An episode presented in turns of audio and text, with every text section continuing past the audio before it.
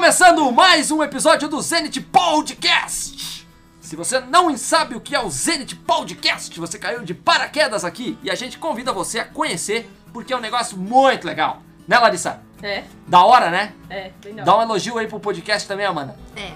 É. Que baita elogio! Você tá empolgado com mais um episódio. É, hoje aí já estamos avançando no Novo Testamento, né? E juntamos a nossa galera de sempre, o Esquadrão Tartaruga, para nós debatermos um pouco mais sobre a palavra de Deus com muito bom humor, com muita alegria. A Larissa tá. Já não basta ouvir vozes, ela tá vendo coisas agora na minha frente. Não sei o que, que tá acontecendo. É algo terrível! Mas vamos lá, vamos começar apresentando essa galera então. Meu nome é Rosales Freitas, vosso âncora, e eu tenho comigo o Esquadrão Tartaruga que é composto pela Larissa Maciel. Oi, eu sou a Larissa eu não escuto voz, quem escuta é a Luísa. Ah, sai fora! não, a Larissa não. A, a eu Luísa não não- ouço voz, eu falo. Não. Já tava bom, não tava muito bom, tava meio ruim também. Agora parece que piorou. Fala com ela! Eu converso. Eu converso sozinha, não, não é que eu escuto vozes. Ah, vamos pra- a Luísa então, Luísa Batista, Olá, tudo bem? a garota das vozes. É isso. Amanda Luísa, a figurante. Oi. Que Oi. isso, Amanda? Não assume esse papel, Amanda. Não assume esse papel. Christian Barbosa. Paz do Senhor, irmãos. Paz, Mas parece que tô blasfemando contra as igrejas. Não, não, Já não gostam muito da gente. nós somos uma seita, né? E falando em seita, o Jonathan da Costa. Opa! É o cara da seita. Seita tudo que vem. e com essa moral aí, nós seguimos pro nosso episódio de hoje. O episódio de hoje é o número 47? 46, errou por um! E é o episódio que nós vamos falar sobre a epístola de Paulo aos Gálatas. Quem são os Gálatas? Quem é esse povo aí? Era um povo da galáxia. Baita definição, Ah, muito tá bom. Onde é que, Que era uma província de Roma. Ah, muito bem. Na verdade, se a gente for analisar assim, todos esses povos, eles eram basicamente província de Roma, né? Aí a gente começa a entender A a, Roma tinha dominado. a gente começa a entender por que, que Roma era o reino de ferro, né? Porque eles tinham dominado toda aquela galera ali ao redor e os Gálatas não eram diferentes. Os Gálatas possivelmente eram um público gaulês, Os guerreiros mais divertidos de todos os tempos, numa aventura que vai enlouquecer o Império Romano. Asterix e Obelix contra César. é, e os gauleses eles eram da cultura celta. Aquele carro. É, eu vi, eu vi que ia vir essa piadinha, né? Do celta branco ou celta preto pra Celta chover. preto, é. Eles eram o, o povo dos druidas lá, né? Dos Elixir, galera mais rebuscada na magia ali e tal. Asterix e Obelix, já ouviram falar? Não. Nunca assistiram Asterix e Obelix? Eu já ouvi Que falar, mas nunca. Que tomavam uma assisti. poçãozinha lá e batiam nos romanos? Ah, vocês estão sabendo O pouco. povo tá muito velho. É, pode Ah, ser. Isso, talvez. isso é bem... Isso é bem possível também, Cristiano. Corre esse risco. Mas esse era o contexto. Essa era a galera para que Paulo escreveu. Eles tinham uma igreja cristã lá no meio da Galácia. E aí, quais são os assuntos que mais ou menos a gente vê aí retratados em, em Gálatas? De um modo geral, assim, antes da gente entrar diretamente neles. As obras não te salvam, mas sim tua fé. A fé, muito bem. Quem mais que ele fala? Fala uma vez sobre a, a desunião da igreja e do, do público que não sabia ah, como agir com o povo que não era judeu. Viver por Jesus. Os frutos do Espírito também ele vai falar, né? A lei. Isso aí. Esses são alguns dos temas que permeiam a carta que Paulo vai escrever pra eles. Paulo, ele provavelmente tenha escrito a carta aos Gálatas enquanto ele tava cadeado, né? Tava lá na prisão. Depois que ele foi ali pra Jerusalém, ele foi, foi preso lá, né? Teve que ser apresentado em Roma, já tinha passado pelo naufrágio, enfim, várias situações ali bem bem complicadas que a gente já viu lá em Atos. E aqui ele provavelmente então tava, tava preso em Roma, naquela prisão domiciliar que ele ficou, e ali ele escreveu provavelmente a maior da sua a, a maioria das suas cartas, das suas epístolas foi escrita nesse período. O primeiro tema que Paulo vem abordando ali com os Gálatas é sobre um outro evangelho que estava sendo disseminado. Que outro evangelho era isso? O que, que as pessoas estavam pregando, fazendo, falando ali no meio da, da igreja da Galácia que ia contra o evangelho do reino que Jesus tinha pedido para os discípulos eles espalharem. Ah, que você era salvo por meio das obras que você fazia, né? Se você ajudava alguém ou se você dava dinheiro, dava oferta. Ah, isso, eles colocavam um preço da salvação, mas não era assim, era sim por, por, pela fé. Inclusive ele vai falar ali, tem alguns irmãos que pareciam que eles estavam infiltrados ali no meio, simplesmente para disseminar o caos e a desordem dentro da igreja. Oh, é algo terrível! Coisa que hoje em dia não tem dentro da nossa igreja. Aham, sei. 2.4. Essa questão foi levantada porque alguns falsos irmãos infiltraram-se em nosso meio para espionar a liberdade que temos em Cristo Jesus e nos reduzir à escravidão. No caso que ele tá falando aqui, não é no sentido de, de reduzir a uma escravidão literal, né? De se tornarem escravos lá, colocar os grilhões e açoitar e mandar trabalhar. Era o escravo do pecado. Na verdade, eu acho que eles ficavam ali pra catar os erros do, do povo. Tipo, Uhum. ah, tu fez isso, então tu é Tipo os caras do Daniel lá, né? É, exatamente. Eles ficavam ali pra ficar cuidando quando é que o, o pastor ia errar. Mas é interessante que ainda assim Paulo chama eles de irmãos, né? Você é louco, cachoeira. Isso ele mostra a acepção de pessoas ainda, né? Que não existia, mesmo, mesmo errando, vendo isso, falando isso, ah, ele não julgava ele. Tu pode vir com o objetivo que tu quiser pra igreja, tu vai ser nosso irmão, né? Ah, mas eu tô lá pra, só pra causar o caos e disseminar. Tu ainda é irmão, infelizmente. É um... é- Aí é que tá o negócio, né? Irmão a gente não escolhe. Então, amigo escolhe, irmão não. No caso, por, por isso que a gente se chama na igreja de irmãos, né? Ele comenta também que essas pessoas que estavam infiltradas, né, nesse caso, ah, eram pessoas influentes, né, dentro da igreja e que, Uhum. por mais que sejam influentes, podiam sim estar falando coisa errada, né? E aí vem o choque, né? Hoje em dia nós podemos ter líderes dentro da igreja que estão fazendo um, anti-evangelho dentro da igreja. Pregando o que não deveria pregar ou ensinando o que não deveria ensinar. E a gente vê que na Bíblia qualquer desviozinho, qualquer vírgula errada já muda tudo o contexto. E pode levar a outros erros, né? E aí vira uma cascata de, de coisas E erradas. qualquer igreja tem erro, não é? Não existe uma igreja perfeita. Não, não existe. Toda, todas as igrejas vão ter erro porque elas são, elas são regidas ali por pessoas. E Uhum. tem aquela frasinha que fala que nada é perfeito se é feito por um ser imperfeito. Perfeito. Perfeito, Christian. Perfeito.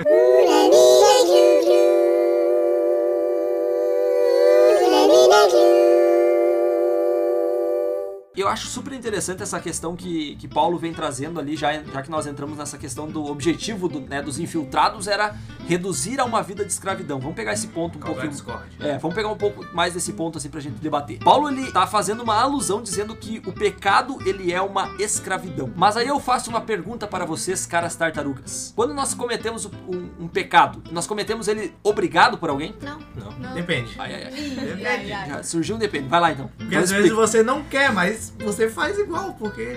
Tá, mas Eu- alguém Não, tem isso aí não existe. É, você tem escolha de fazer ou não, então você Não, essa é a pergunta, Jonathan. Tu tá sendo obrigado a fazer isso? É, a pergunta Tem é. alguém nesse atrás de ti com uma faca? Isso, isso Satanás aí. tá aqui, isso ó. aí, Não, ó. mas mesmo assim, uh, então explica os, os mártires, porque eles Ah, morreram exato. da... Exato, é, Aquilo exatamente. não impedia eles Exatamente. de... Bo- bem lembrado, Cristiano. Continua, depende. É, não, não, como é que é? agora o Johnny diz assim, ó, não depende mais. É, isso aí mesmo. A questão, do, a questão do pecado é uma questão de escolha. Um escravo, ele tem escolha? Não. Não. Por que que Paulo, então, ele tá fazendo essa alusão, dizendo que um, quem comete pecado, ele é um escravo? Sendo que a escravidão não é escolha, mas o pecado é escolha. Mas essa é muito fácil mesmo. Faça outra mais difícil. Porque eu acho que já tá, já tá dentro da gente, já faz parte do nosso ser. Interessante. É só isso. Eu achei que tu vinha mais. Ou- ou, às vezes um pecado leva a outro também. Lembram do povo de Israel lá no deserto? Eles saíram numa condição de escravos, lembram? Sim. Só que lembram quando eles sofriam no deserto, o que que eles falavam? Que queriam voltar. Quem Não, dera nós melhor. sermos escravos de novo. Eles são só um bando de bocós. Eles tinham a escolha de ser escravos de novo. Se eles voltassem pro Egito, eles iam ser escravos. Eles não iam voltar pro Egito e dizer: Ó, os hebreus! Chegaram, voltaram, venham aqui, peguem casas, agora vocês não são mais escravos. Não, eles iam voltar na condição de escravo. E escravo fujão ainda, que é pior. Né? Iam ser. Ia sofrer mais. Ia sofrer muito mais, exatamente. Fugiu. Então, assim, a questão da escravidão, enquanto associada ao pecado, ela sim é uma escolha. E eu escolho ser um escravo do mal quando eu cometo um pecado. Quando eu cometo um pecado. Entenda isso, quando eu cometo um pecado deliberadamente, premeditadamente. Ou seja, eu escolhi. A gente toma a decisão de pecar, né, deliberadamente. Isso acaba nos levando, então, a, uma, a um aprisionamento. Nós viramos prisioneiros do pecado. Porque daí entra o que o Johnny estava falando. Aí eu vou te defender, Johnny. Que é a questão de o bem que eu quero não consigo fazer. né? Mas o mal que eu não quero fazer, que é o que Paulo fala, esse eu faço facinho, né? Esse aí é muito fácil a gente, a gente pender para esse lado. Mas Paulo ainda vai dizer que ele é preferível ser um escravo de Cristo do que um escravo do mundo. Né? E escravo não no sentido de você não ter escolha, não ter poder de escolha, mas você ser submisso. E aí vem a diferença, né? Ele diz que ele é, é a questão do serviço. Então, escravidão ela é diferente de serviço. É, e falando nessa questão de serviço, né? Servir a Deus é escolher viver por Ele, é viver por Cristo. E em Gálatas nós vamos ver exatamente essa expressão, né? Ele vai usar lá e viver por, por Cristo, viver por Jesus, transcende o nosso simples pensar. Ela se traduz em atos. Né, em atos que inclusive às vezes levam a, a extremos, né? Por exemplo, lá em, em Gálatas 2:20, por exemplo, o que que fala lá, Luísa? Fui crucificado com Cristo, assim já não sou eu quem vive, mas Cristo vive em mim. A vida que agora vivo no corpo, vivo pela fé no Filho de Deus, que me amou e se entregou por mim. Só o título desse coisinha aqui, desse, desse versículo e do texto restante, fala assim: a justificação pela fé em Cristo Jesus. E nesse, nesse verso ele fala expli- explicitamente isso, porque o que que é a justificação? Ah, através, ah, pela fé em Cristo. É tu se, se tornar justo ah, mediante da, a fé e não as obras. E nesse caso ele fala que não vai mais viver por ele mesmo, mas que vai servir, que vai ter fé a Cristo. Isso é a justificação. Perfeito. Aqui entra, entra a discussão que os Gálatas estavam tendo dentro da sua igreja, que era o fato de, de- que o Johnny comentou lá no começo, né? Eles estavam achando que você precisa socorrer-se da lei. Né? Você precisa socorrer-se de obras, você precisa socorrer-se de algum meio palpável ou tangível ao teu alcance para que você consiga garantir dessa forma a salvação. E o que Paulo vem explanando aqui, o que Paulo vem trazendo aqui do viver por Cristo, é que você já não precisa mais de obras, você precisa de uma palavrinha bem pequena, mas de um significado gigantesco chamada fé. Né? E esse é o, eu diria que é um dos temas centrais aí de Gálatas, um dos dois principais temas que Paulo vem abordando, que é a questão da fé. Mas aí eu pergunto pra vocês, E lá vamos nós. Tá, beleza. A salvação, a justificação é pela fé. Então significa que eu não preciso mais da lei? Precisa da lei, porque ela mostra teus erros e você vai consertar pra viver sua vida como Cristo, né? Da forma correta. Na verdade, a lei ela funciona como um espelho, né? Eu não tenho como ver meu erro se eu não. Eu não tenho como ver se eu tô sujo se eu não me olhar no espelho. Né? Alguém pode me falar, mas se- entre alguém me falar e eu ver, é uma di- diferença bem, bem grande, né? A lei ela explica porque, tipo, como é que tu vai ter fé ah, em Deus se tu não cumprir qualquer uma daquelas leis.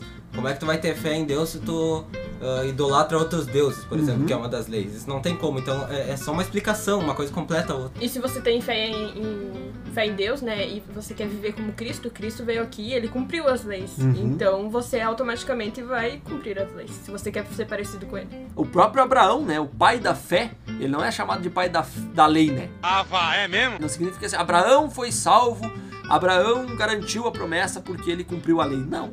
Ele obedeceu a Deus, mas ele obedeceu por qual meio? Através da fé. Mesmo sendo impossível, ele acreditou que Deus Exatamente, aí entra a fé. Eu sou justificado não por aquilo que eu faço, mas porque eu sei que Cristo disse assim: não, ó, tá pago.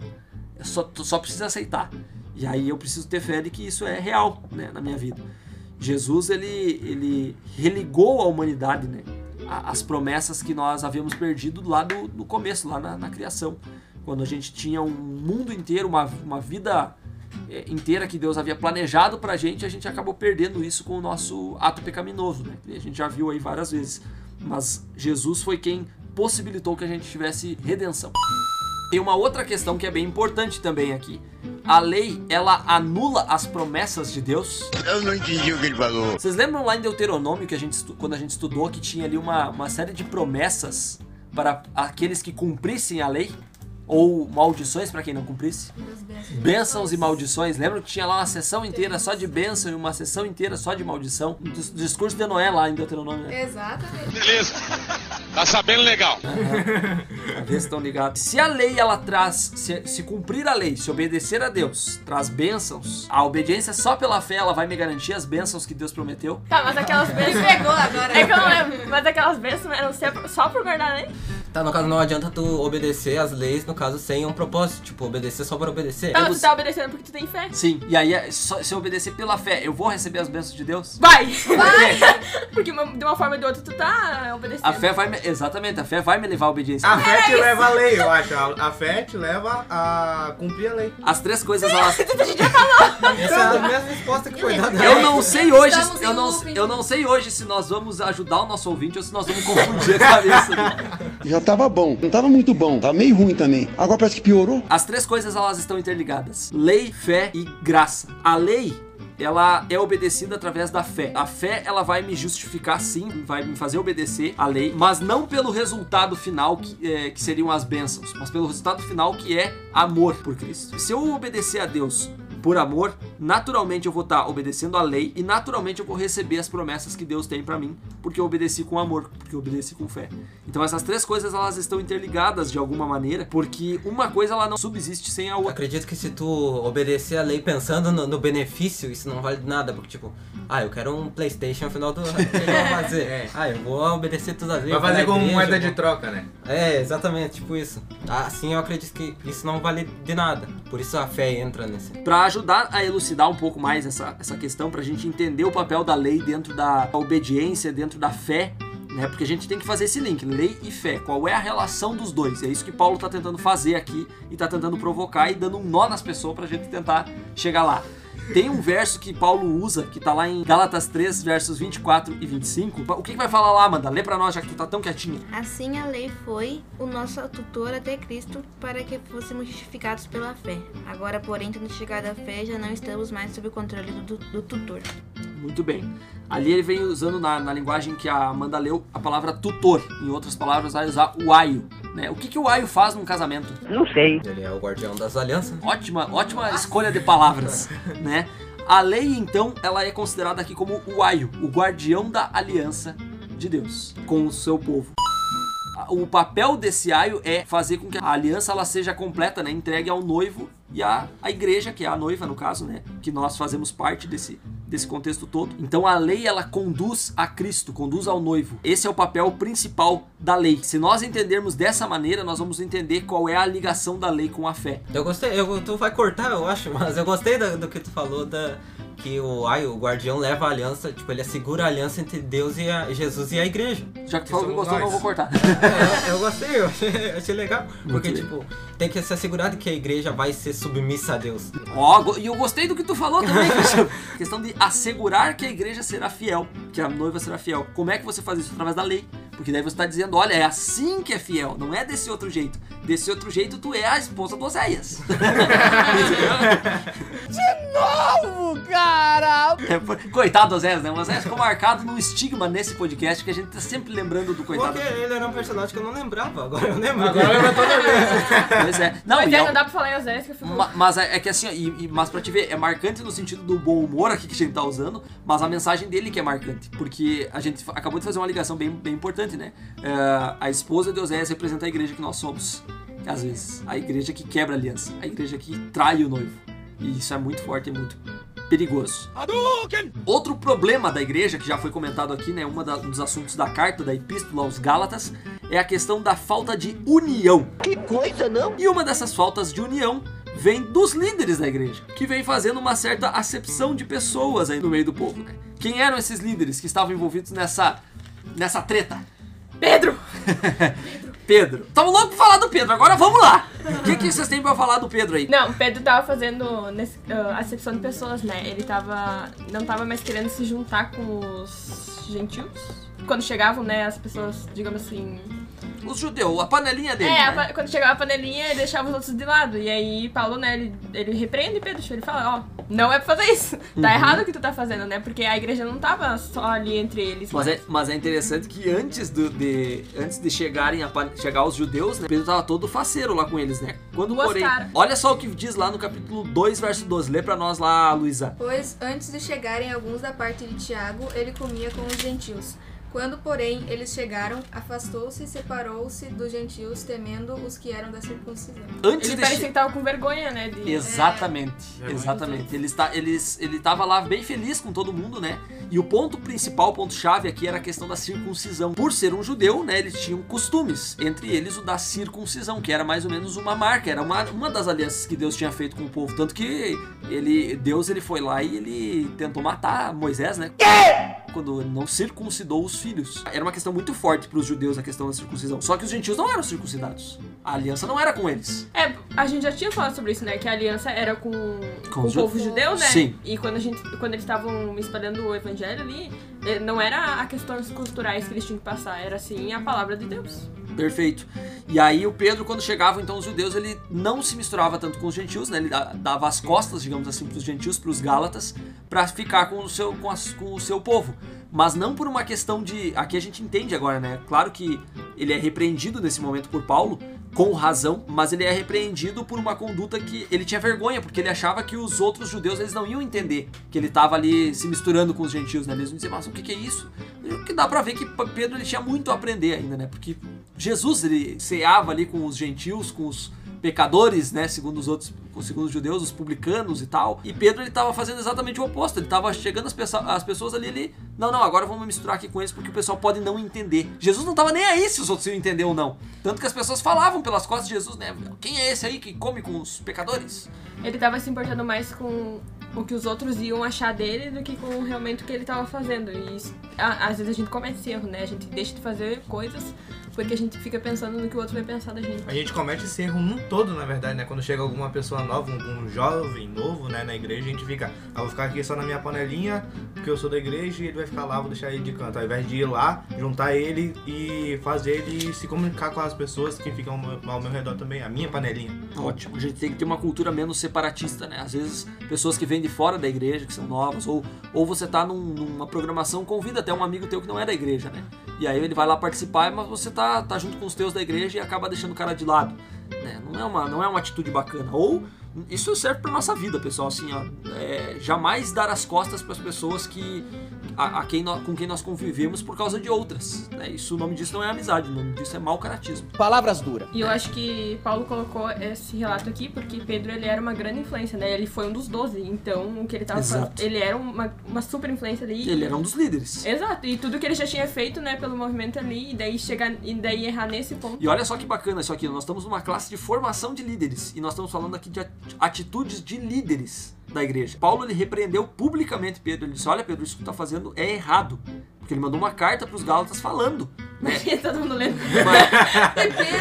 Pedro, não do sei nada, se Pedro. no caso, na situação aqui, eu não sei se o Pedro tava junto, mas é obviamente que isso daqui ficou conhecido ao Pedro, né? Fofoca. Isso é interessante, a palavra que tu usou, Luísa. Fofoca? Não era uma fofoca, porque é, o assunto que Paulo colocou aqui não, é- não foi pelas costas de Pedro falando, olha, tu tá vendo que. É pra igreja inteira ver. É pra, ia chegar nos ouvidos de Pedro, ele sabia disso. Ele tinha. Ele repreendeu na carta, ele fala que ele repreendeu o Pedro. Tá, mas agora me surgiu uma dúvida, porque no modo normal a gente estuda que não, Não pode repreender em- é, líder na frente do, do pessoal. Na mira da verdade. É, pois é, aí talvez tenha sido um erro de Paulo. Poderia ter chegado pro Pedro e comentado? Poderia. Né? Aqui, pelo relato, ele tá, o que a gente tá entendendo é isso. Paulo ele chegou e repreendeu Pedro em público, né? Mas quem sabe foi uma coisa pros outros não errarem nesse quesito também. Enfim, poderia ter sido resolvido de uma outra maneira. Mas a questão é, a, pelo, o escrito nos serve de, de conselho, serve pra nós hoje, pra que a gente não erre nesse ponto, né? E a situação deles lá é como o Christian falou, assim, ó, a gente tem que tomar cuidado ao repreender líderes publicamente. Também quesito líder com desbravador, né? Porque às vezes o desbravador ele pode ficar meio sentido e se sentir envergonhado, Também, humilhado, né? também não é só líder líder, né? Líder liderado também. Esse, esse, essa relação ela precisa ser bem. Assim, a questão toda é: quando você for repreender alguém, toma muito cuidado da- com a forma como você vai fazer isso. Primeiro ponto, você tem que fazer isso com amor. E a repreensão ela tem que ser verdadeira, tem que ser positiva. Não dá pra chegar lá e, e- e ficar inco- por qualquer coisa. As pessoas elas vão aprendendo no, do, decorrer de, da sua vivência da igreja. Tu Não, não adianta a gente querer que as pessoas entrem na igreja e já saiam fazendo tudo que tu aprendeu, levou anos pra aprender. Né? Isso é hipocrisia. É você chegar lá e querer que as pessoas sejam exatamente o modo que você é, ou o modo. Não, até porque você também é- tem erros. Eu tenho erros, as pessoas erram e não adianta a gente querer que a igreja seja repleta de robozinhos ali, de máquinas. Mas sim, questão de doutrina, questão de, de alguns erros, como esse da, do exemplo aqui, são importantes a gente corrigir para que as coisas elas se alinhem. Agora com esse assunto da circuncisão, aí sim que daí vai vir o assunto de que a, a lei, ela. A, a fé é mais importante que a lei. E isso muita, muita gente usa ah, pra falar que o Velho Testamento ele foi abolido. Porque ah, a lei não é mais importante, a Torá não, não é mais importante. Só que isso, eh, nesse caso, era uma lei ah, cultural, era só pro povo judeu. E eu separei um versinho, nessa aqui eu vim preparado. Glória a Deus. Em Romanos 2,29 fala o seguinte: Porém, judeu é aquele que o é interiormente, e circuncisão é a do coração, pelo espírito, não segundo a letra, e cujo louvor não procede dos seres humanos, mas de Deus. Então, é, aqui ele usa um termo, né, de que a circuncisão agora ela é do coração. Então, depois dessa da morte de, de Cristo, essa, essa lei cerimonial, essa lei cultural, ela deixou de ser deixou de ser importante que agora uh, Cristo ele passou a ser a representação do povo, não a ser a circuncisão. Exatamente, Christian. Ela era específica do povo judeu. E é nisso que eles estavam se apegando. Os Gálatas eles estavam apegados a coisas que eles achavam que deveriam fazer, mas que não eram ponto de salvação. E o que Paulo está tentando explicar para eles na carta é exatamente isso. Olha, salvação é em Cristo, o resto é história da carochinha. Ai, que bruto! E aí ele vem inclusive falando sobre isso, né? Ele fala assim, olha, eu tô pregando para pessoas que são de fora. Não quer dizer que a gente tenha duas igrejas separadas, né? Uma igreja para os adventistas de berço e outra para os que estão vindo de fora. Não existe isso. Não existe dois tipos de igreja, é uma igreja só. A questão é, os adventistas de berço têm costumes que eles já aprenderam desde pequenos, você não vai mudar eles para eles se adequarem às pessoas que vieram lá de fora da igreja. E os de fora da igreja, tem coisas que eles aprenderam, tem coisas que eles que eles vão demorar um pouco mais para entrar dentro do processo e tem coisas que talvez culturalmente nunca mude. E a gente tem que entender que é cultural.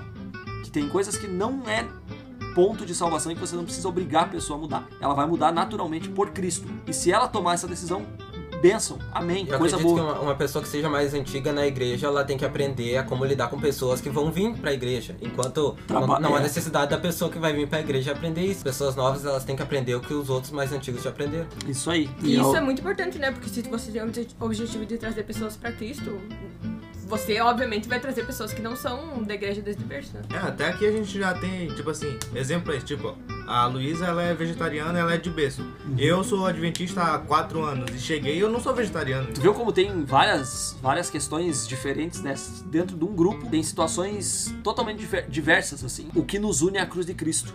Né? Obviamente que as doutrinas elas não vão mudar, doutrinas não se, não se negociam, né? O que está na palavra não se negocia, mas a gente precisa sim entender que existem trabalhos diferentes a serem feitos. E, e é nesse trabalho a gente precisa ter a união da cruz de Cristo. Falando em união, vamos unificar aqui e vamos chamar agora o nosso correspondente lá de Caxias do Sul, Pedro Cauã, nosso futuro teologando. Manda aí, Cauã. Fala, gurizadinha do Zen Podcast. Cara, logo após um- uns episódios aí muito bons aí do livro de Coríntios, a gente entra no livro de Gálatas. Um livro que me reafirmou, na verdade, né? Livro que falou comigo, fez eu entender que eu sou família de Deus. É muito massa quando a gente pensa isso, porque às vezes a gente se limita às nossas dificuldades da nossa família terrena. Enfim, há várias coisas que acontecem no nosso dia a dia e a gente pensa, ah, cara, por que que isso acontece assim? Por que que é só na minha família? Ah, por que que meu pai é assim, minha mãe é assim, meu irmão é assim? E a gente fica pensando por quê. Mas aí Gálatas ali no capítulo 4 e no verso 6, ele vem e fala que nós somos filhos de Deus. Então quando eu te chamo de, de meu irmão, de minha irmã, isso não quer dizer que é uma gíria. Pai, aí, bro, qual é que vai ser, mano? Eu guri. Não, isso quer dizer que, cara, a gente é filho do mesmo pai. Por isso que a gente é irmão. A gente é família de Deus. A gente é filho de Deus. E que esse, essa palavra, esse pensamento, ele fique gravado no meu e no seu coração. Para que nos momentos difíceis e também nos momentos felizes a gente saiba que a gente tem um Pai Celeste que vai estar sempre ali para nos ajudar, que vai estar nos momentos difíceis, mas que quer estar nos momentos bons para comemorar junto com você. Que a gente não deixe os momentos ruins se sobressaírem em nossa vida e só neles a gente buscar a Deus, mas que a gente possa buscar Ele em todas as partes, em todos os momentos da nossa vida. Um grande abraço e fiquem com Deus. Muito bem, tá falado e agora a gente segue por aqui.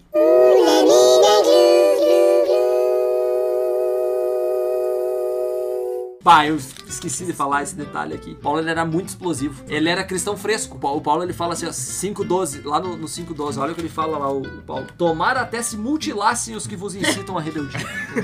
Vou dar uma porrada. Ele diz assim, ó, gente não é pra se circuncidar. É a mesma coisa que dizer assim, ó, corta tuas unhas, tomara que corte o dedo. Que deselegante. Ele, ele tá com tanta indignação que ele deseja a mutilação das pessoas. É claro que isso aqui não é uma, uma ideia bíblica, mas ele tá falando isso da, né, do sentido de demonstrar como ele tava indignado com a situação. A Bíblia, não deseje o mal. O Paulo. Tomara que. Tomara que. É Isso aí. Tu vê que, que Paulo ele tinha ou senso de humor ou muito ódio reprimido. Outro ponto muito importante dentro disso tudo que nós estamos falando aqui é a questão de a união, né, na cruz de Cristo. A união na cruz de Cristo ela acontece através do Espírito. Né? Nós já vimos isso, que é o Espírito Santo que nos une, que nos impulsiona, enfim, que derrama ali sobre nós os seus dons e também manifesta os seus frutos na vida daqueles que escolhem servir a Cristo. Lá em Gálatas 5:22, por exemplo, a gente tem ali a, a lista, a famosa lista, né, dos frutos do espírito. O que que são os frutos do espírito e quais são eles? Frutos do Espírito é a recompensa que a gente ganha pelos, pelas nossas obras, nossos atos, pela nossa obediência. E que tipo de recompensa é essa, Luísa? Amor, alegria, paz, paciência. Preciso muito. Amabilidade, bondade, fidelidade, mansidão, domínio próprio. Olha aí, essas são as- os frutos do espírito, como a Amanda falou, uma espécie de recompensa, né? Não no sentido daquele que nós estávamos falando antes, né? De você faz isso e eu te dou aquilo. Não, mas é no sentido que à medida que você vai desenvolvendo uma, um relacionamento com Deus, você vai ganhar essas recompensas, que nem a Amanda É comentou. mais uma característica. Isso, boa. Bem, bem usado. Hoje você está usando palavras certeiras. Características, né? Características bacanas. A Luísa falou qual é que tem mais dificuldade Pa- aí? eh, paciência. Paciência. Qual é a que vocês têm mais dificuldade aí? Amor, Amor. Todos. paciência. Cara, eu vou te dizer que eu tenho, eu tenho problema com a bondade, bondade. Benignidade é a amabilidade, não? Então é a benignidade que eu tenho problema. De- é, é- é- é a tratativa com os outros, assim, sabe? E, que, e, o, que e o que falar do domínio então, próprio. tem amor. O que falar do domínio próprio também é uma questão difícil para a maior parte de nós, né? Dominar-se a si mesmo. É, e aqui entram várias questões. Mas é isso, sabe? Os frutos do espírito, eles. E é interessante, assim, a gente viu. Lembram da parábola da figueira, né? É claro. Que a figueira lá, ela precisava demonstrar frutos. Se nós somos cristãos que não demonstramos pelo menos um dos frutos. Um dos frutos. Paz, paciência. Eu falei que eu preciso. viu? longanimidade. Se nós somos cristãos que não manifestam um único desses frutos, né, na nossa vida, imagina, Jesus, vamos se colocar no lugar da figueira. Vamos fazer esse exercício. Você é a figueira, você é, não precisa ser a, uma, a figueira, então você é a árvore dos frutos do espírito. E aí você tá cheio de folhas, e as folhas indicam que você tá cheio de frutos. E aí Jesus vai lá e abre as folhinhas. Que fruto ele vai encontrar na sua vida? Jaca! É um baita exercício pra gente fazer. Se- sabendo que, se não encontrar nenhum frutinho, Vai secar. vai secar. Jesus fala assim, então seca. Sabe como isso é forte? Assim, ó, é, é disso aqui que Jesus estava falando. Jesus estava falando exatamente desse ponto. Estava dizendo assim, olha, eu preciso encontrar um fruto que seja nessa árvore. Um fruto que seja. E qual fruto Jesus vai encontrar na nossa vida? E digo mais pra vocês, o mal ele também tem frutos. Antes do capítulo, antes do verso 22 ali, ele vai falar sobre as obras da carne. Ele vai dizer que quando a gente cai no pecado, na escravidão do pecado, a gente também manifesta algumas características que poderiam ser chamados de frutos podres do espírito, do, do espírito do, de porco, né? não do Espírito Santo.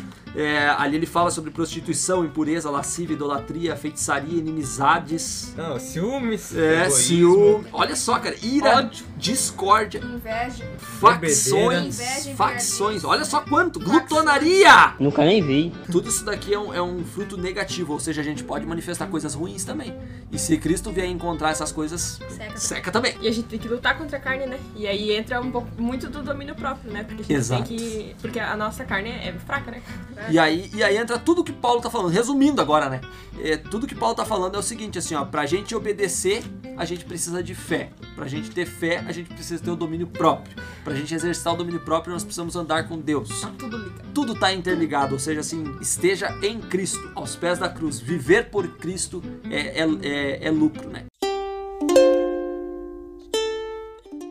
Chegamos assim ao final do livro de Gálatas, um livro cheio de informações, aí, um cheio de, de coisas interessantes pra gente debater, né? E a gente vai tentar é, tirar alguma lição final aí pra gente daquilo que ficou do livro de Gálatas e esperamos que isso seja de proveito pra tua vida espiritual também. Vamos lá então, Christian Barbosa! lição que eu tiro tá no capítulo 5 de Gálatas, versículo 26, e fala: Não nos deixemos possuir de vanglória, provocando uns aos outros, tendo inveja um dos outros. Então aqui fala que a gente não deve se vangloriar não, e não ter inveja dos outros, mas também ah, não fazer as pessoas ter inveja da gente. Ser humilde, né? Hum, muito bem. E o Jonathan? Gálatas 5, versículo 17. Pois a carne deseja o que é contrário ao espírito, o espírito o que é contrário à carne. Eles estão em conflito um com o outro, de modo que vocês não fazem o que desejam. Então aqui entra a parte do fruto do espírito do domínio próprio, né? Pra gente fazer o que nós desejamos, que nós possamos desejar ah, fazer o bem ao nosso próximo, fazer o que é certo. Ah, e também a gente pode tirar aquela parte do conflito, né? Ou você tá indo de acordo com a carne ou tá indo de acordo com o espírito. Que nós possamos fazer a escolha certa e ir de acordo com o espírito. Ótimo. Amanda Luiza. Não há judeu nem grego, escravo nem livre, homem nem mulher, pois todos são em Cristo. Então quando a gente está falando em Cristo Jesus e união, a gente não tem diferença eh, nas pessoas. Eh, Nós todos somos um e irmãos iguais di- diante dele. Ótimo. Larissa. A minha lição final é sobre o que fala lá no capítulo 2, versículo 20, para que a gente possa ter fé em Deus e andar junto a Cristo, para que Ele queira viver em nós. Luísa. Ah, sobre o ajudar ao próximo, não nos cansemos de fazer o bem, pois no tempo próprio colheremos se não desanimarmos. Aqui fala sobre fazer o bem a todos, não tendo acepção, acepção de pessoas, não tendo Não fazendo acepção. não fazendo acepção de pessoas. Pelo bem que nós fizermos aos- ao, próximo, nós colheremos os frutos bons de ajudar o próximo. Muito bem. E o verso final que eu, que eu tiro de lição é um verso sobre liderança, que eu achei bem bacana, que é o capítulo 6, verso 6, que diz assim, ó, Mas aquele que está sendo instruído na palavra, faça participante de todas as coisas boas, aquele que o instrui. Nós aqui como líderes, né, vocês como líderes em formação, é, é tão bom quando a gente tem um liderado que ele compartilha coisas é, boas que têm acontecido na vida dele conosco. E Paulo ele faz exatamente esse convite aos Gálatas. Ele diz: olha, aquelas coisas que vocês experimentarem na vida de vocês, compartilhem comigo também para que a bênção ela seja estendida. É muito bom nós recebermos notícias boas das pessoas que nós temos liderado e ajudado de alguma maneira, né? De forma indireta às vezes até, ah, de como elas têm progredido na sua vida espiritual. né? E isso nos faz com certeza chegarmos cada vez mais perto do nosso alvo maior, que é Cristo, o zênite das nossas vidas. Né? Que dessa forma a gente possa então lembrar de compartilhar com as pessoas que nos instruíram, para que elas também sintam que as bênçãos de Deus elas têm se manifestado na vida delas também e que o propósito que elas têm levado adiante, é o evangelho do reino que elas têm levado adiante, eles têm rendido frutos, assim como nós precisamos render. Esse é o nosso desejo e essas são as nossas lições finais. E a gente espera que até aqui você tenha curtido, tenha aproveitado esse episódio, que a gente espera que aproxime você de Cristo. Um grande abraço aí e fique com Deus.